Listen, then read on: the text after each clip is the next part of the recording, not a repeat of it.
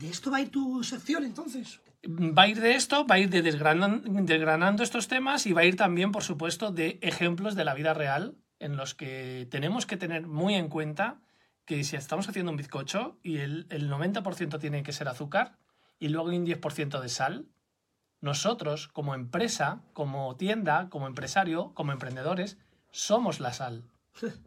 Qué bueno, no lo había pensado así. El 90%, nada de mm, somos un equipo multidisciplinar y páginas web que están llenas de nosotros, nosotros, nosotros. No. Que cuando alguien llega a nuestra web vea lo primero que hay aquí para mí. No me digas que esto lo fundó tu abuelo en 1843, porque me da igual. Hay que cambiar el enfoque en ese sentido. Entonces, el cliente es el héroe va de esto.